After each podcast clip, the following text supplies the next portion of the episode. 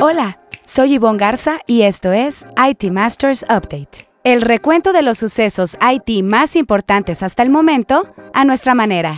UNAM, Huawei y la Cancillería acuerdan impulsar la inteligencia artificial. América Latina es la región en donde más han aumentado los ataques por ransomware. La empresa mexicana Jadu se fusiona con Patestan y ahora es una unicornio. Tinder descarta invertir mucho en metaverso y Coppel considera su adopción. En así lo dijo José Luis Chiquete, CTO de CS Software. En el IT Masters Insight de la semana, tenemos a Elizabeth Juárez, directora de entrega de soluciones IT de OXO al inaugurar el Laboratorio de Inteligencia Artificial y Alta Tecnología en las instalaciones del IMAS de la UNAM, la universidad signó con la Cancillería y Huawei una carta de intención. La firma fue encabezada por el propio secretario Marcelo Ebrard, el rector de la UNAM Enrique Graue y el presidente regional de Huawei, Gao Jibin, durante el Foro de la Inteligencia Artificial Primeros Resultados. Pero antes de entrar en materia, revisemos otros temas candentes en el dossier. Con 43% de aumento con respecto al año anterior, América Latina resultó la región más atacada por ransomware en el segundo trimestre de 2022, de acuerdo con un informe de Checkpoint. Al menos una de cada 23 organizaciones recibe una amenaza cada semana. A nivel mundial, el sector con mayor aumento en ataques ransomware fue el comercio, tanto minorista como mayorista, seguido del sector distribuidor y el gubernamental militar. Los sectores educativos y de la salud también registraron aumentos significativos en el número de amenazas recibidas, con 53 y 60% de incremento respectivamente. Checkpoint recomendó hacer copias de seguridad de los datos, concientizar a los empleados y mantener los sistemas actualizados. En la gustada sección que esto y que lo otro, Jadu, una compañía mexicana de procesamiento de cuentas por pagar, se fusionó con la estadounidense pionera de cuentas por cobrar PayStand. Su unión creó una nueva empresa unicornio al alcanzar una evaluación de más de mil millones de dólares. Jadu fue cofundada en 2016 por su CEO Sergio Almaguer, su CTO Guillermo Treviño y su CBDO Roberto Riverol, y ya cuenta con una plantilla de más de 150 empleados ubicados en más de seis países. De acuerdo con la compañía, suma una base instalada de más de 50.000 clientes corporativos que se benefician de sus soluciones. El acuerdo con PayStand representa una de las mayores transacciones tecnológicas en América Latina y se estima que podría convertirse en la mayor red de cobros, pagos y transacciones B2B sobre una plataforma blockchain a nivel mundial. El metaverso genera posturas encontradas. Bernard Kim, el flamante CEO de Match Group, la propietaria de Tinder, explicó a los inversionistas al presentar sus resultados trimestrales que dada la incertidumbre sobre el futuro desarrollo del metaverso, ha instruido a su equipo para no invertir mucho en este momento. Por su parte, Angélica Bojorques, directora de la cadena de suministro de Coppel, la cadena mexicana de retail, manifestó en una reunión con líderes del Consejo Nacional de Ejecutivos en Logística y Cadena de Suministro, mejor conocido como CONALOG, que con el metaverso se podrán crear ambientes virtuales y eso les ayudará en la logística para probar un nuevo empaque en el caso de compras en línea, así como la posibilidad de generar digital twins. No olvide que la convocatoria para participar en el ranking de las más innovadoras 2022 ya está abierta y quedan pocas semanas para que cierre. Su proyecto podría ser uno de los elegidos. Identifique esa iniciativa innovadora que concretó en los últimos 12 meses e inscríbala en el sitio lasmasinnovadoras.com, donde puede conocer todos los detalles del listado más prestigiado de la industria abierto por igual a sector público y privado. Ser parte de las más innovadoras y lograr el reconocimiento de colegas y jefes no tiene precio, literal.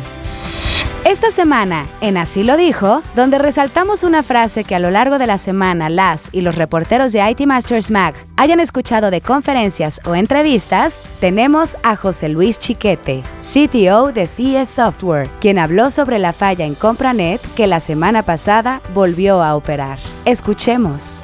En el gobierno se trabaja mucho con, sistemas eh, legados. Eh, CompraNet es un sistema que tiene eh, bastante tiempo funcionando y seguramente eh, es también con lo que en muchos casos nos hemos topado, eh, hay poca documentación y sobre todo pocos procesos que se encuentran bien implantados eh, para este tipo de cosas. quizás el tema más importante es el aprendizaje a partir de, estas, de estas grandes lecciones. si no había documentación, este es el momento preciso para documentar. este es el momento... Este, eh, hay una técnica, sobre todo este, eh, que, utilizamos nosotros, que es este, de Set Reliability Engineering, en donde pues más que buscar este, eh, al culpable, lo que necesitamos es identificar el caso y asegurarnos de que este caso no vuelva a ocurrir y tomar todas las precauciones para poder hacer que no vuelva a pasar este tipo de situaciones. creo que las crisis, particularmente como, como esta que tú dices, eh, pues son un reflejo de, falta de documentación y de conocimiento que no necesariamente es responsabilidad de alguien, sino que, bueno, estamos hablando de, sistemas eh, que, que, solamente se les da un mantenimiento y, bueno, por ahí hay una, una filosofía de, bueno, si no está roto, no lo trates de arreglar. También queremos escucharle a usted. Si tiene algún comentario o sugerencia, escríbalo en redes sociales con el hashtag ITMastersUpdate. Estaremos pendientes de su retroalimentación. Ahora sí, el tema candente de la semana. La Universidad Nacional Autónoma de México, la empresa Huawei y la Secretaría de Relaciones Exteriores acordaron apoyar e incentivar proyectos de innovación tecnológica con énfasis en inteligencia artificial, que contribuyan a la solución de problemáticas sociales. Representantes de las tres organizaciones firmaron la Carta de Intención, Alianza para promover el desarrollo de capacidades digitales en México, que en palabras del canciller Marcelo Ebrard permitirá que se preparen más investigadoras e investigadores que puedan desarrollar circuitos, algoritmos y sistemas complejos de cálculo. Graue agradeció la generosidad de Huawei y los buenos oficios de la Cancillería mexicana para contar con el laboratorio y subrayó el compromiso de la UNAM para sumarse de manera decidida a la generación de proyectos innovadores. En tanto, el presidente de Huawei Latinoamérica y el Caribe, Kao Jibin, dijo que la empresa continuará con su esfuerzo por llevar lo digital a cada persona, hogar y organización para un México totalmente conectado e inteligente. Para el IT Masters Insight de la semana, en la que un líder IT nos comparte una recomendación de algún reporte, libro, reflexión o estrategia, es el turno de Elizabeth Juárez, directora de entrega de soluciones IT de OXO. Bienvenida Elizabeth, danos el IT Masters Insight de la semana. Hoy quiero compartirles un concepto que se ha ido adoptando en el mundo del desarrollo del software desde hace ya varios años, pero en particular pareciera que se ha puesto de moda últimamente y por todos lados escuchamos el concepto de las metodologías ágiles.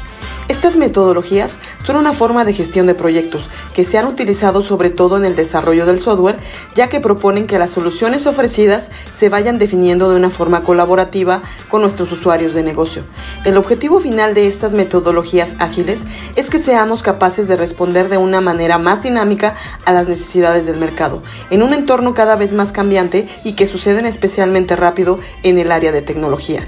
La agilidad conlleva la idea de hacer fluir el trabajo de una manera más eficiente, obviando todas aquellas actividades que no aportan valor directo al resultado o producto final. Si aún no has puesto en práctica estas metodologías, te invito a leer el manifiesto ágil, donde se detallan los valores y principios aplicados. Para el próximo episodio quisiera nominar a Tania Olivares, directora de tecnología para Latinoamérica en HSBC. Muchísimas gracias Elizabeth por tu IT Masters Insight de la semana. Buscaremos a tu nominada para el próximo episodio. Si quiere leer más sobre lo que aquí le contamos o novedades del mundo IT, visite nuestro sitio web itmastermag.com o síganos en redes sociales como NetMedia. Esto fue IT Masters Update, porque su opinión es más valiosa cuando está bien informada. tiene aquí una cita todos los lunes. Buen inicio de semana.